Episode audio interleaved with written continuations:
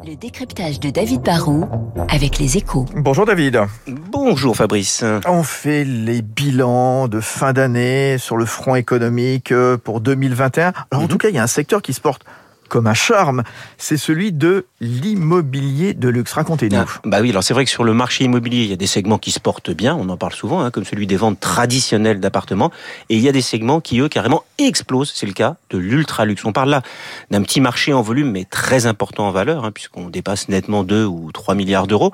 Ce sont les maisons ou les appartements à plusieurs millions, et si on croit les chiffres du réseau euh, spécialisé Daniel Féo, on peut parler d'un sacré coup d'accélérateur. Hein. Par exemple, les ventes de biens à plus de 3 millions à Paris et Neuilly affichent chez eux un joli plus 120% par rapport à, 2019, hein, avant le Covid.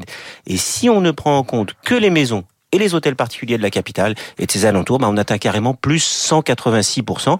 Dernier point intéressant, les ventes de châteaux ont elles aussi tellement bondi que Daniel Féo va en vendre cette année autant qu'en trois ans avant la crise sanitaire. Euh, c'est quoi, c'est un phénomène euh, parisien uniquement ou ce goût pour l'immobilier de luxe touche euh, tout le pays en, fait, on peut parler d'un appétit national. Hein. Si je peux inclure Monaco, qui, n'est pas en France, hein, je vous dirais que là-bas, on a vendu des studios à 2 millions et des appartements de 100 mètres carrés à presque 5 millions, ce qui fait d'ailleurs que, que Monaco reste la ville la plus chère du monde devant Hong Kong avec un mètre carré à presque 48 000 euros contre, vous le savez, euh, presque 10 500, 10 700 euros à Paris du mètre carré.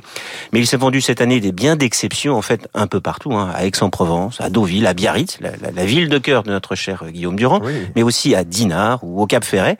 Ma consoeur Elsa Dichary, qui a parlé à l'agence Sotheby's, révèle qu'à Arcachon, par exemple, ils ont vendu cette année trois maisons à plus de 7 millions d'euros, ce qui n'était jamais arrivé. 7 millions à Arcachon. Comment ça s'explique cet appétit pour l'immobilier d'ultra luxe, David euh, bah, une demande et une demande solvable parce que la crise sanitaire n'a pas été une crise économique ni boursière. Hein. Et pour une fois, on peut pas dire que ce sont les Américains, les Russes ou les Brésiliens qui cassent leur tirelire. Hein. Le marché est avant tout tiré par les Français. Il y a les chefs d'entreprise de toujours qui ont voulu améliorer leur quotidien. Hein. Comme tous les Français, ils ont rêvé quand ils étaient confinés de, terrasses ou de bureaux plus grands chez eux. Ils se les sont achetés.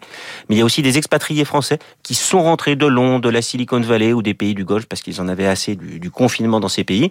Et puis enfin, il y a une dernière catégorie d'acheteurs qu'il ne faut pas sous-estimer. Ce sont nos start On a aujourd'hui une vingtaine de licornes en France, hein, de, de start-up valorisées plus d'un milliard de dollars, et les fondateurs vendent souvent des parts lors des levées de fonds, et leur premier réflexe, quand ils ont touché le jackpot, c'est souvent de s'acheter un très joli toit.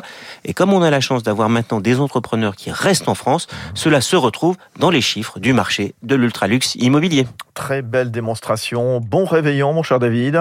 Bonne année à tous. Merci David Barou qu'on retrouve tous les matins dans son décryptage depuis les échos.